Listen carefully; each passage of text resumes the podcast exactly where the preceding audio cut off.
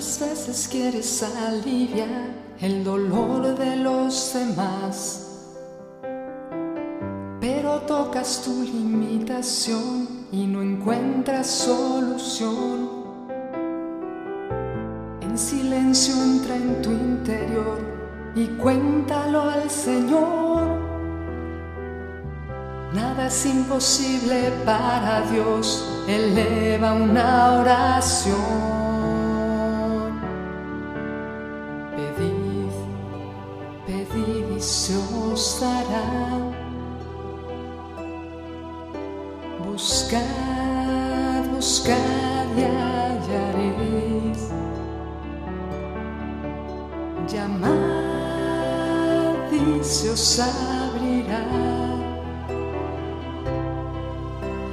Misericordia del Señor responderá.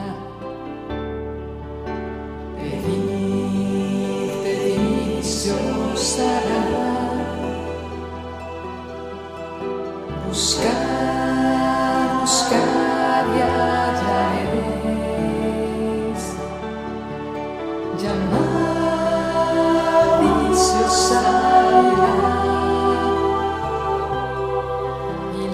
misericordia del Señor responderá, responderá, responderá.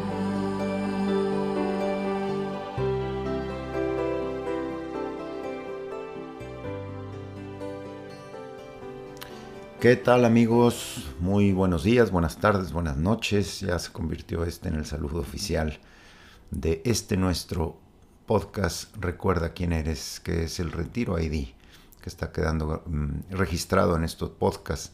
Gracias por estarse conectando, gracias por seguirnos y seguimos pidiéndole mucho al Señor que siga bendiciéndonos a todos a través de este contacto con su palabra y con todos los regalos que nos dan en la iglesia. Susana, buenos días, ¿cómo estás? Buenos días, Padre. Feliz de estar aquí con ustedes y de poder continuar en estos caminos de sanación y abrirnos al Espíritu Santo y entrar con todo, buscando esta libertad y este vivir en la verdad. Gracias, Susana, por estar aquí. quisiera comentarles, antes de comenzar con el tema, que nos han llegado algunas preguntas, algunas eh, nos las han hecho personalmente, otras eh, a través de un mensaje personal en WhatsApp, otras a través de alguna de las redes sociales. Entonces, eh, Susana, ¿qué podemos hacer para responder estas preguntas? Pues hemos contemplado algunas posibilidades y una de ellas es que hagamos un podcast justamente para responder preguntas. Entonces creo que ya hay bastante contenido aquí en estas cápsulas de estos episodios y pueden haber salido algunas dudas, algunas preguntas de, ustedes que nos escuchan. Entonces quisiéramos que ustedes nos escribieran a través de eh, un canal que tenemos en Instagram que es el ID Recuerda quién eres. Así se llama eh, nuestro, nuestro canal en, en Instagram. Y ahí pueden mandar un mensaje directo en los mensajes y ahí vamos a estar checando qué preguntas hay y en base a esas preguntas haremos unos episodios para responder uno o los que se necesiten para responder a las preguntas. Bien, perfecto. Sí, entonces no se trata de un nuevo podcast, sino en este mismo podcast hacer nuevos episodios, ¿verdad? Si hay pocas preguntas, haremos un episodio. Si hay muchas preguntas, hacemos dos o tres. Y mientras sigan llegando preguntas, al finalizar los temas, ¿verdad? Al finalizar el último episodio que tenemos programado, podemos comenzar con esos episodios respondiendo a preguntas. Me parece súper, súper interesante porque eh, a raíz de la experiencia de ustedes que nos escuchan, eh, podemos concretar cada vez más eh, todo lo que hemos estado viendo aquí. Podemos personalizarlo. Obviamente mm, se mantiene el anonimato, ¿verdad? De las personas que hacen las preguntas, pero las preguntas son válidas para muchísimas personas. Entonces responderle a uno va a beneficiar a muchos.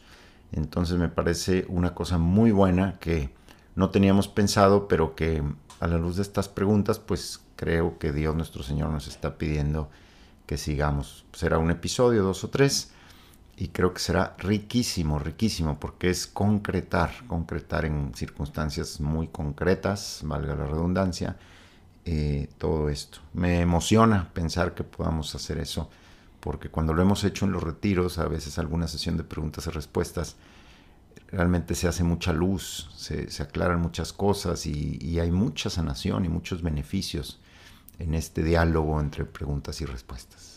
Sí, y en la descripción de este episodio, ahí vamos a poner nuevamente el, nombre de este, de este canal de Instagram. ID, recuerda quién eres para que nos puedan seguir ahí. Gracias, Susana. Y yo creo que en los siguientes episodios podemos ponerlo también para que siempre puedan hacer preguntas sobre cualquier episodio, no solo sobre este, evidentemente. Espero que les haya ido muy bien en el episodio anterior. Susana, gracias por el taller, el ejercicio que nos hiciste, ¿verdad? De oración de intercesión, donde pudiste guiar a todos los que nos escuchan en esa oración de sanación. Eh, en este momento, como ustedes recordarán, nos encontramos en em, caminos de sanación, que son tres caminos de sanación. La oración, que primero fue explicada y luego se hizo un taller. Ya explicamos también el segundo camino de sanación, que son los sacramentos. Eh, y ya hicimos también un taller em, sobre el bautismo. Y ahora vamos a explicar el em, tercer camino de sanación, que es el sufrimiento redentor. Y haremos eh, un taller, ¿verdad? En el siguiente episodio sobre el perdón, porque está íntimamente ligado. Cristo dice desde la cruz, los Padre, porque no saben lo que hacen. Y de esa manera Cristo redime el dolor y el sufrimiento, se convierte en redentor. Y lo que es motivo de dolor se convierte en gozo. Ese es precisamente el tema de hoy y haremos el taller en el próximo episodio. Susana nos va a guiar en ese taller. Yo quisiera comenzar con una frase de San Pablo en la carta a los Corintios, en la segunda carta a los Corintios. Y dice lo siguiente, bendito sea Dios, bendito sea Dios, Padre de nuestro Señor Jesucristo, Padre de misericordia y Dios de consuelo él nos alienta en nuestras luchas hasta el punto de poder nosotros alentar a los demás en cualquier lucha, repartiendo con ellos el ánimo, el consuelo que nosotros recibimos de Dios. Si los sufrimientos de Cristo rebosan sobre nosotros, gracias a Cristo rebosa en proporción nuestro consuelo. Si nos toca luchar es para aliento de ustedes y para salvación de ustedes. Si recibimos aliento o consuelo es para comunicarles un aliento con el que puedan ustedes aguantar los mismos sufrimientos que padecemos nosotros. Nos dan firmes motivos de esperanza, pues sabemos que si son compañeros en el sufrir, también lo son en el buen ánimo. Uy, esta cita está llena de cosas increíbles. Eh, San Pablo está hablando del sufrimiento, ¿no? San Pablo está hablando del sufrimiento y comienza diciendo, comienza con un canto de gozo, con un himno de gozo, ¿no? Bendito sea Dios, Padre de nuestro Señor Jesucristo, Padre de misericordia. Esta palabra es clave. Recuerdan, hemos hablado en otra ocasión cómo la misericordia es eh, cuando Dios pone nuestra miseria en su corazón, misericordis, y cuando nosotros ponemos la miseria de nuestros hermanos en nuestro corazón. Entonces, esto se aplica al sufrimiento, cuando en el corazón de Dios se pone nuestro sufrimiento. El corazón de, Dios Padre, ahí se puso el sufrimiento de Cristo y por eso fue redentor.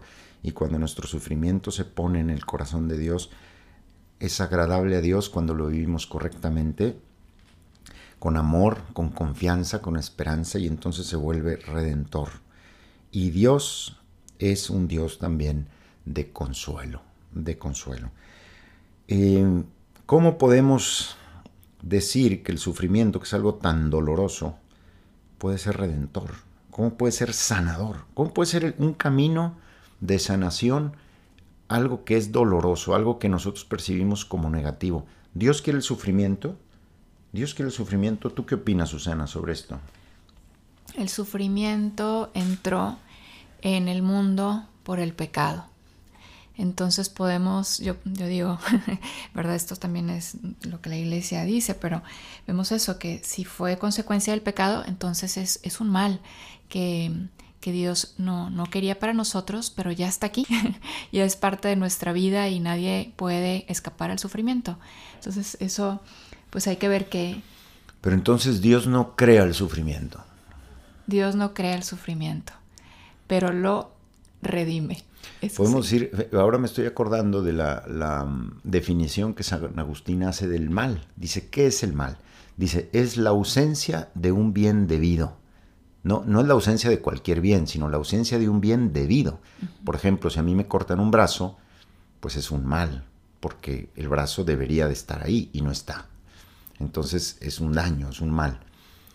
Eh, pero si a un arbolito, por ejemplo, le cortan una rama, pues no es un mal, porque no es esencial para el árbol, digamos, tener esa rama en particular, porque tiene muchas ramas y la naturaleza del árbol es así.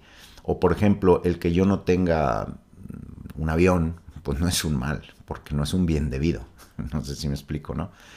Entonces, em, el mal es un bien que debe estar ahí, eh, eh, un bien, perdón, eh, que debería de estar ahí y no está. Por lo tanto, el sufrimiento no es algo... voy a poner otro ejemplo. Dicen que la oscuridad no existe, existe la luz. Entonces, la falta de luz es la oscuridad, por lo tanto es la ausencia de un bien y el bien es la luz. Bueno, pues aquí podríamos decir lo mismo. El gozo, el bienestar, la salud, es un bien debido, es un bien que tiene que estar ahí. Nosotros deberíamos, deberíamos estar, nuestra naturaleza es estar sanos y estar sin dolor. Eso es, eso es el, el bien. Cuando nos quitan ese estado, las circunstancias, entonces hay sufrimiento. Y es un mal, entonces es un mal porque el bien debido es el gozo, la salud, la felicidad. Dios nos hizo para la felicidad. Y cuando algo nos quita la felicidad se convierte en, un sufrimiento y por lo tanto es un mal. Por lo tanto, entonces el sufrimiento es un mal, es lo primero que efectivamente tenemos nosotros que puntualizar. Ahora dices tú que ya que está ahí, Dios lo redime, porque está ahí por el pecado es decir, por el mal uso de nuestra libertad, de nuestros primeros padres y de lo nuestro también. Todo pecado produce un sufrimiento, produce una herida, lo hemos dicho anteriormente. Entonces ya está ahí. ¿Y qué es lo que hace, qué es lo que hace Jesús? Redime ese, sufrimiento, ese dolor, y saca un bien mayor que el que debería de estar antes, ¿no? Eh, a mí me, esto me, hace recordar un escrito del Papa Benedicto cuando aún era cardenal. No recuerdo ahora, creo que está en el libro de, Introducción al Cristianismo. Un libro que se llama así, que son unas conferencias que dio a universitarios allá por los años 60, que se los recomiendo mucho, es, tiene validez hasta hoy, sin duda. El Papa decía que la cruz de Cristo muestra quién es Dios es decir, ¿hasta dónde puede llegar Dios? ¿Hasta dónde puede llegar el amor de Dios? ¿Hasta dónde puede llegar la misericordia de Dios? ¿Hasta dónde puede llegar la, humildad de Dios? ¿Hasta dónde puede llegar el deseo de Dios de hacernos el bien? Eso es, la cruz muestra quién es Dios, de lo que es capaz Dios. Pero también muestra quién es el hombre y qué es el pecado. O sea, hasta dónde puede llegar el pecado, hasta dónde puede llegar el mal. Es tremendo hasta dónde puede llegar. Hasta matar a alguien y de la manera más atroz posible a alguien que no ha hecho más que bien.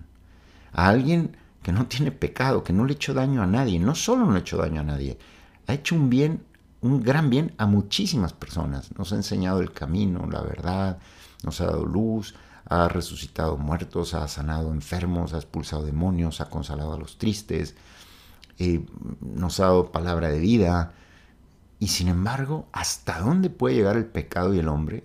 Causar un sufrimiento atroz. Entonces la cruz de Cristo nos muestra quién es Dios y quién es el hombre, hasta dónde podemos llegar. Bien, pues em, el, Papa Juan Pablo II en, una, ¿verdad? en un escrito suyo titulado Salvifici Doloris, una encíclica sobre el dolor, sobre el dolor precisamente, sobre el sentido cristiano del sufrimiento humano, ¿eh? porque pues ahí está el sufrimiento humano. ¿Qué sentido le da Cristo? ¿Cómo lo redime? Dice lo siguiente, el Redentor, o sea Jesús, ha sufrido en vez del hombre, en vez de nosotros, y ha sufrido por el hombre, en bien nuestro. Todo hombre tiene su participación en la redención. Cristo ha sufrido por nosotros, pero nosotros tenemos una participación. San Pablo lo dice en una, en una de sus cartas, ¿no? Nosotros completamos lo que falta a la pasión de Cristo. Cada uno está llamado también a participar de este sufrimiento mediante el cual se ha llevado a cabo la redención. Entonces, el sufrimiento que Cristo no lo produce ni lo quiere, Cristo lo asume, se hace solidario con nosotros. Nosotros producimos el sufrimiento, nosotros producimos este mal, pero Él se hace solidario con nosotros, ¿verdad? Y, en esta solidaridad de Cristo se produce la redención está llamado el hombre a participar en este sufrimiento por medio del cual todo sufrimiento humano ha sido también redimido. Entonces, no solo el sufrimiento de Cristo eh, eh, ha sido redimido por su amor, sino también el mío. Llevando efecto la redención mediante el sufrimiento, Cristo ha elevado juntamente el sufrimiento humano a nivel de redención. Por lo tanto, todo hombre en su sufrimiento puede hacerse también partícipe del sufrimiento redentor de Cristo. Esto es maravilloso. Esto es maravilloso y esto se debe a que somos parte de su cuerpo. Voy a poner un ejemplo muy sencillo. Si yo me corto un dedo, puedo hacerme la pregunta, bueno, ¿a quién le duele? ¿Me duele a mí o le duele al dedo? Pues en realidad es que le duele a los dos, ¿no? Es decir, decir que me duele el dedo o decir que me duele a mí, pues es, las dos cosas son correctas. Cuando nosotros formamos parte del cuerpo místico de Cristo por el bautismo y por la Eucaristía, que se refuerza este, este ser asimilados en el cuerpo de Cristo, cuando a nosotros nos duele algo, le duele a Cristo. Esto es precioso. Esto es precioso. Cuando nosotros sufrimos, Cristo sufre en nosotros. Y cuando Cristo sufre en su cuerpo místico, por ejemplo, cuando sufren los pobres, en los que sufren injusticia, yo sufro, yo también sufro, porque es mi hermano y, Él es parte de Cristo y yo soy parte de Cristo. Entonces sufrimos juntos con Cristo, sufrimos en Cristo y por lo tanto redimimos en Cristo. Esto es precioso, Susana. No sé si quieres decir algo, alguna experiencia tuya o algo, una reflexión que te venga sobre esto. ¿Quieres completar esto? Pues solo eh, por algo que decías anteriormente, padre, pero me venía mucho una frase que no está directamente relacionada con esto último, pero me ha ayudado muchísimo porque a veces sí nos preguntamos, bueno, pero ¿por qué yo? ¿Por qué yo estoy sufriendo esto? ¿Por qué a mí? ¿Por qué no le está pasando a otro? Bueno, primero una anécdota que me viene al decir eso. preciosa, preciosa de una mujer que tenía, tiene, muchos, tiene varios hijos y uno de sus hijos eh, murió de una forma muy extraña. Y em, cuando ella le avisaron de la muerte de su hijo joven, su hijo joven de veintitantos años, ella eh, es americana, entonces eh, como murió en unas circunstancias que nadie se explica, la policía fue quien lo encontró muerto y entonces normalmente la policía llega a tu casa y toca para avisarte de esto, ¿no? Entonces en cuanto esta mujer eh, escuchó que alguien tocaba su puerta y vio que era la policía quien tocaba su puerta y sabía que su hijo no había llegado a casa, inmediatamente piensa lo peor y, entonces empieza a decir en su interior que no sea, que no sea mi hijo, que no sea yo. Y, se atreve a pensar este, que, sea o sea, que sea mejor el del vecino. Y en ese momento ella dijo, no. Inmediatamente dijo, no, no, no. O sea, que no sea el de nadie más. O sea, que sea, que sea mi hijo, que nadie más experimente este sufrimiento y este dolor tan grande que ya ella veía que se, se avecinaba la, la noticia, ¿no? Entonces me parece impresionante que una mujer, una mujer buena, ¿verdad? Pero como tú y como yo, fue capaz de decir eso, de, de, pensar que no sea el hijo de nadie más, que sino que sí, está bien que sea mi hijo. Y así fue, era su hijo el que había muerto. Entonces, me, me hace pensar, yo la cita que les quería decir, que a mí me ha ayudado mucho para a veces, pues, así, buscar asimilar de una manera pues más serena, más pacífica con un sufrimiento que estoy teniendo, que alguien más está teniendo. Es una cita de San Agustín, que no soy capaz de repetir textual, pero es, San Agustín dice que Dios no permitiría que sucediera nada en nuestra vida que fuera malo, no lo permitiría, porque no es que lo quiera, sino que no se, dan esas cosas y son males para nosotros y Él no lo permitiría si Él no pudiera sacar algo mejor de lo que estaba antes de que ese mal ocurriera en tu vida, de la situación que tenías buena antes de que hubiera ese mal, si no pudiera sacar algo mejor. Entonces, cuando vemos estas cosas, nuestra fe nos ayuda, nuestra esperanza también a decir, ok, este mal llegó a mi vida, este sufrimiento está aquí, pero como es justo lo que tú decías ahora, Padre, ha sido redimido, mi sufrimiento puede también ser redentor, aquí, de aquí va a salir algo grande, algo, hermosísimo para mi vida, para la vida de otros, porque participamos todos de este cuerpo místico, como lo dices tú, ¿no? Oye, yo estoy muy impresionado de esa historia que acabas de contar, porque ¿cómo pudo esta mujer llegar a eso, a decir que sea mi hijo, no el de alguien más. Y la única explicación es una gracia muy grande por la cual Cristo puso su corazón en el corazón de esa mujer. O sea, se, se, posesionó del corazón de esa mujer y así como él dijo, yo bajo al mundo y yo cargo el sufrimiento de los demás para redimir, para que los demás no sufran, ¿verdad? Para que los demás sean salvados y sean sanados. Cristo se posesiona del corazón de esta madre y ella desea lo mismo que Cristo. Si alguien lo tiene que sufrir, que sea yo. Ojalá nadie tuviera que sufrirlo, pero si alguien lo tiene que sufrir, que sea yo. Solo Cristo puede sentir así, solo Cristo puede pensar así. Y, y pues un, un, don, una gracia, ¿no? Que Dios le dio de compartirle su corazón. En este sentido agrego algo que uh -huh. les invito a todos. Ahora me, mientras tú hablabas, Padre, me venía la Virgen María. Uh -huh. María justamente la veía, la pensaba al pie de la cruz y lo que ella como madre sufrió al ver a su hijo morir de esa manera, cómo vivió ella ese sufrimiento. Entonces solo me venía a invitarles a cada uno de nosotros que ya dejamos luego espacio en nuestra oración a que María nos, nos platique, nos comparta cómo vi vivió tan tremendo sufrimiento y cómo participó ella de ese sufrimiento de Cristo. Oye, sí, porque hace mucho tiempo me acuerdo que yo hice una reflexión y ahora me la estás recordando, donde decía María tenía tres opciones. La primera opción era rechazar este sufrimiento, quejarse, quejarse del sufrimiento de su hijo. Su segunda opción era resignarse y decir, bueno, pues si Dios lo quiere, yo no me voy a poner contra Dios, yo me voy a resignar. Y su tercera opción era, es tremendo lo que voy a decir, pero fue lo que María decidió. Yo quiero este sufrimiento. Y no, no quiero el sufrimiento porque sea bueno, sino porque es redentor.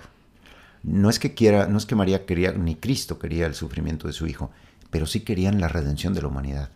Y si ese sufrimiento iba a ser el precio que había que pagar para redimir a todos los hombres, María dijo, sí, sí, lo pagamos juntos. Mi hijo y yo lo pagamos. Yo sufro con él, sí lo quiero sufrir, porque sí quiero que todos mis hijos puedan ver al Padre.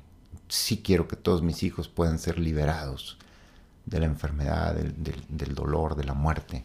Sí quiero que todos se encuentren con Dios, su Padre y si tengo que, mi hijo tiene que pasar por esto y yo también, sí lo quiero.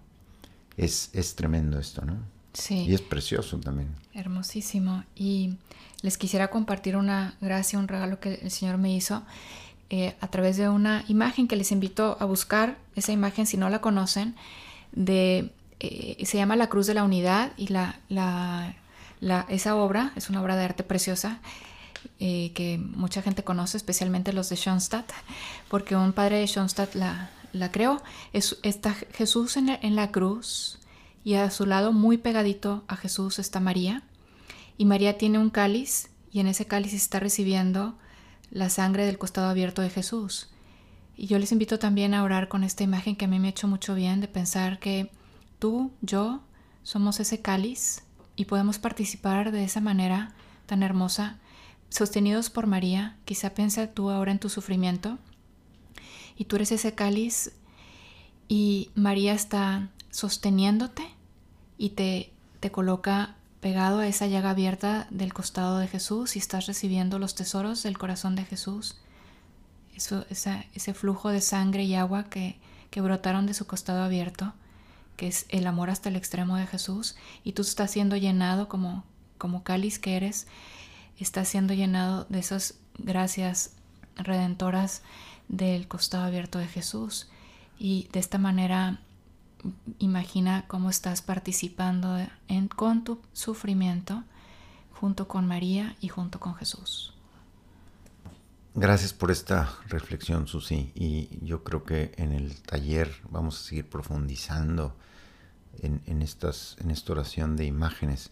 Ahora tenemos que preguntarnos, bueno, ya en concreto, en concreto, ¿cómo Cristo nos redimió por su sufrimiento? Quiero invitarles a que si tienen cerca de ustedes una cruz, la pongan ahí, para no hablar de la cruz de Cristo como algo abstracto, sino véanlo, mírenlo. Si cualquier crucifijo que tengan, miren a Jesús, miren a Jesús sufriendo, mírenlo ahí clavado, mírenlo ensangrentado, mírenlo eh, coronado, ¿verdad? Con su costado eh, abierto, las llagas de sus manos, las llagas de sus pies, el dolor tremendo en su cabeza y todo su cuerpo flagelado, flagelado. Vean cómo se asfixia, ¿verdad? Para poder respirar se tiene que empujar. Entonces miren a Cristo ahí y vamos a repasar cómo, bueno, Él recibió todos los pecados. O sea, la gente lo insultó, lo odió, lo, eh, lo maldijo, lo maldijo. ¿Recordaban, ¿Recuerdan ustedes que hablábamos en los sacramentos de bendición y maldición? Bueno, pues Cristo recibió todas las maldiciones. Todas las maldiciones. De hecho, los hombres crucificados eran insultados con todo tipo de vituperios y ellos desde la cruz respondían con maldiciones y con todo tipo de, de, insultos a los que los estaban crucificando. Ese era el escenario ordinario de una, de una crucifixión. Eran insultos van, insultos vienen. Maldiciones van, maldiciones vienen. Estaban maldiciendo a su madre, a los demás y hasta a Dios maldecían todo el mundo, ¿no? Maldecían la vida, maldecían todo. Una cosa terrible, una cosa diabólica, diría yo. Y Cristo se mete ahí, justo ahí en ese lugar. Y ahí recibe todas las maldiciones. Entonces, ese, ese pecado, esas maldiciones y ese pecado, eh, digamos que arrojan hacia Cristo también las siete heridas. Cristo recibe la herida de abandono porque experimentó el abandono de, de, todos sus amigos que se fueron corriendo. Y también experimentó, aunque, aunque en realidad el Padre nunca lo dejó, sin embargo él sí tuvo la experiencia emocional, la sensación de haber sido abandonado incluso por su Padre. Era necesario esto porque lo estaba haciendo en lugar nuestro. Como nosotros le dimos la espalda a Dios con el pecado, entonces ya no estábamos conectados con el Padre, Cristo tuvo que pasar esta sensación de estar alejado del Padre. Padre, ¿por qué me has abandonado? ¿Por qué me has abandonado? Dice Cristo desde la cruz. Entonces experimenta la herida de abandono.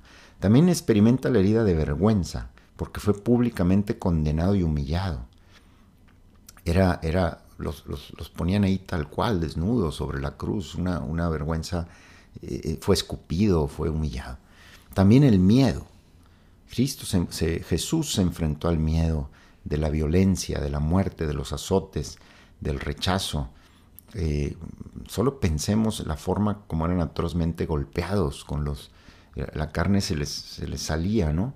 De, pues claro que eso da miedo. Y la muerte, claro que da miedo. Aún a Jesús le daba miedo la muerte. Es una, es una violencia la muerte. Cristo sufre también la herida de impotencia. Se sometió voluntariamente a la impotencia de la cruz. Obviamente él tenía poder de bajarse y todo, pero voluntariamente experimentó la impotencia de estar colgado en una cruz. De hecho, le gritaban, ¿verdad? Si eres el Hijo de Dios, baja de esa cruz para que creamos en ti.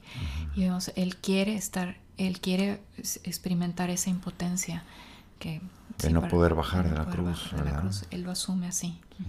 Y luego fue despreciado y fue rechazado por toda esa gente, por los fariseos. Imagínense ustedes, o sea, los doctores de la ley, o sea, las autoridades religiosas lo estaban despreciando los representantes de Dios lo despreciaron. Y, también los soldados y la gente, crucifícalo, crucifícalo, gritaron. O sea que recibió de esta forma la herida de rechazo. También recibió la herida de desesperanza porque se enfrentó con su muerte sin rendirse a la desesperación, ¿verdad? Pero la, la tentación de la desesperanza, la sensación de desesperanza estaba ahí. Finalmente también recibió la herida de confusión porque su identidad fue totalmente condenada ante todos. Bueno, entonces Cristo recibe todo esto. Mm, Susana nos va a hacer un tallercito, ¿verdad? Eh, para, para que nosotros nos identifiquemos con Cristo y, y veamos cómo también nosotros recibimos todas esas heridas, todas esas heridas a lo largo de nuestra vida, en mayor o menor medida, pero como ya lo analizamos antes, nos vimos como solos ante estas heridas. Susana nos va a ayudar a vernos con Jesús, con Jesús, y, ve, y preguntarle a Jesús cada una de estas heridas, cómo la recibí yo y cómo la recibió Jesús. Cómo Jesús estaba conmigo cuando lo recibí y cómo yo estoy con Jesús cuando Él lo recibe. Cómo somos una sola cosa. Y entonces estas heridas se reciben de una manera totalmente diferente. Bueno, Ya desde ahora te, les, les sugiero eso, que todas tus heridas no las veas solo, sola, sino ahí mirando a Cristo en la cruz, date cuenta que tú estás con Él y Él está contigo en tus sufrimientos y tú en los de Él. Mm, cuando llega el soldado y atraviesa el costado de Jesús, dice el Evangelio que este soldado exclamó, verdaderamente este es el Hijo de Dios, verdaderamente este es el Hijo de Dios. Y yo me pregunto, ¿cómo lo supo? ¿En qué lo notó? Y la respuesta es muy fácil, pero pues muy impresionante porque Cristo fue el único crucificado que no insultó a nadie desde la cruz. Porque Cristo fue el único crucificado que no respondió mal al mal, sino respondió bien al mal. Fue el único crucificado que dijo perdónalos porque no saben lo que hacen. El único crucificado que le dijo al otro que estaba igual que él, hoy estarás conmigo en el paraíso. El único crucificado que le dijo ahí está tu madre al discípulo. Y este soldado seguramente escuchó algunas de esas palabras y se quedó impresionado. Entonces, como dice San Pablo, hay que vencer el mal con el bien. Entonces, Cristo, ¿eh? Cristo devuelve bien por el mal. Y eso le impresionó a este soldado. Le impresionó a este soldado. Ahora, ¿cuál es la clave? ¿Cómo, cómo logró Cristo devolver bien al mal? ¿Cómo podemos nosotros devolver bien por el mal que recibimos. ¿Cómo podemos nosotros recibir estas heridas y estos pecados y en vez de continuar la cadena de mal, como hacían esos crucificados y como muchas veces hacemos nosotros, ¿verdad? Me, hacen una injusticia y yo devuelvo otra injusticia. Entonces multiplico el mal. ¿Cómo podemos nosotros eh, saber cuál es la clave? Y la clave está en que Jesús nunca se confundió sobre su identidad. Jesús continuó siempre, aún en el peor momento de su cruz, continuó recibiendo su verdadera identidad del Padre. Solo el Padre tiene autoridad para decirte quién eres y puedes sufrir todo lo que quieras como Jesús, pero el Padre te sigue diciendo, por eso es importante escuchar al Padre, tú eres mi hijo amado, tú eres mi hija amada. Y entonces los sufrimientos se hacen chiquitos los sufrimientos no solamente no nos ahogan, sino que los sufrimientos nosotros podemos usarlos para redimir, podemos usarlos para amar. Y eso es lo que Jesús hizo. Pero la única arma, la única herramienta posible para que nosotros veamos los sufrimientos más pequeños que nosotros y no más grandes que nosotros, y que podamos usarlos para amar y no para generar más daño, la única herramienta posible es que nosotros nunca olvidemos nuestra identidad de hijos amados de Dios, como Jesús nunca olvidó su identidad de hijo amado de Dios. Por eso este retiro se llama Recuerda quién eres, hijo amado de Dios, hija amada de Dios. ¿Cuál es tu identidad? Él no le creyó a las mentiras ni a los mensajes de las heridas que padeció.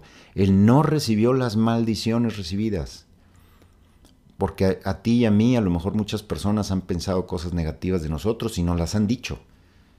Pero si tú sabes que eres hijo amado de Dios, no te afectan esas palabras. Si, no, si se nos olvida que somos hijos amados de Dios, sí nos afectan. Y nos causan eh, deformación y, y enfermedad y muerte. Entonces Cristo no peca en respuesta a las heridas. ¿Recuerdan que decíamos que el pecado genera heridas y las heridas generan pecado? Bueno, pues el pecado de estos hombres generó heridas en Cristo, pero no peca él en respuesta a las heridas, sino que rompió el círculo de las heridas y de los pecados. Y de esa forma, concretamente de esa forma, es como Jesús redime a través del sufrimiento. Y concretamente de esa forma es como nosotros redimimos también a través del dolor y el sufrimiento. Son las, las bienaventuranzas de Mateo 5, 3, 12 donde dice, bienaventurados los que tienen hambre y sed de justicia, porque serán saciados. Claro, no es no por el hecho de, tener necesidad de justicia ya vamos a ser saciados, sino porque teniendo necesidad de justicia, es decir, por sufrir injusticias, ¿eh? nosotros no cometemos injusticias.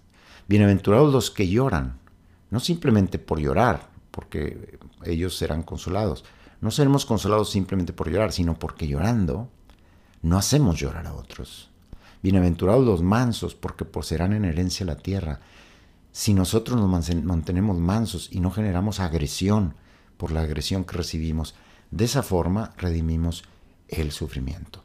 Bien, vamos a, dejarles con estas ideas que esperemos nos ayuden, ¿verdad? Y, el taller que nos hará Susana, que va a consistir en estas dos partes, ¿verdad? En cómo, cómo vivir nuestras propias heridas con Jesús y devolver amor. Eh, y también un taller del perdón. Podemos ir, podremos ir en el próximo episodio, ir como aterrizando poco a poco eh, todo esto que hemos estado que hemos estado viendo. Pídele al Espíritu Santo, como esa mujer que Susana nos contó, que te compartas el corazón de Cristo. Pídele a la Virgen María que te comparta su corazón de madre, el corazón de Cristo, para que podamos nosotros decir como San Pablo, bendito sea Dios, Padre de nuestro Señor Jesucristo, aún en medio del dolor, Padre de misericordia y Dios de consuelo, porque en la medida en que amemos en el sufrimiento, en esa misma medida seremos consolados y seremos sanados. Gracias por habernos escuchado. Dios los bendiga. Ven Espíritu Consolador. Amén.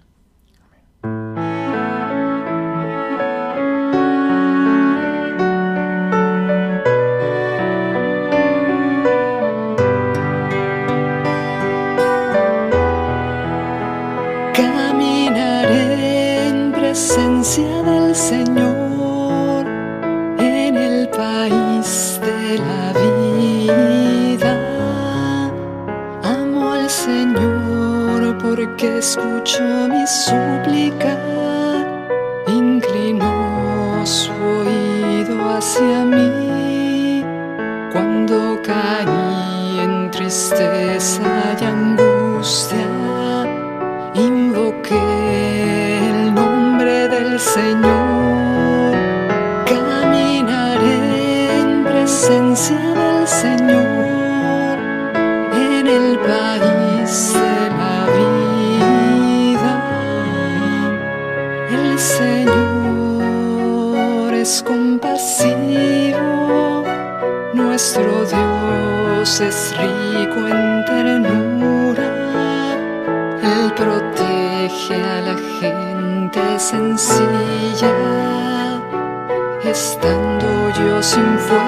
fuerzas me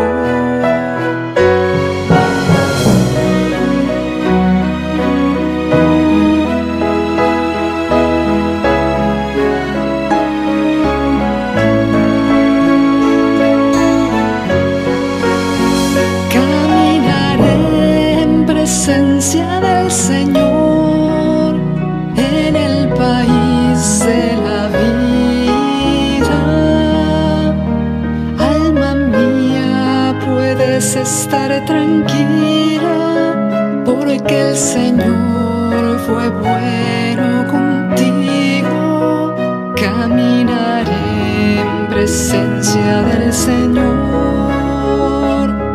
por todos los días de mi vida.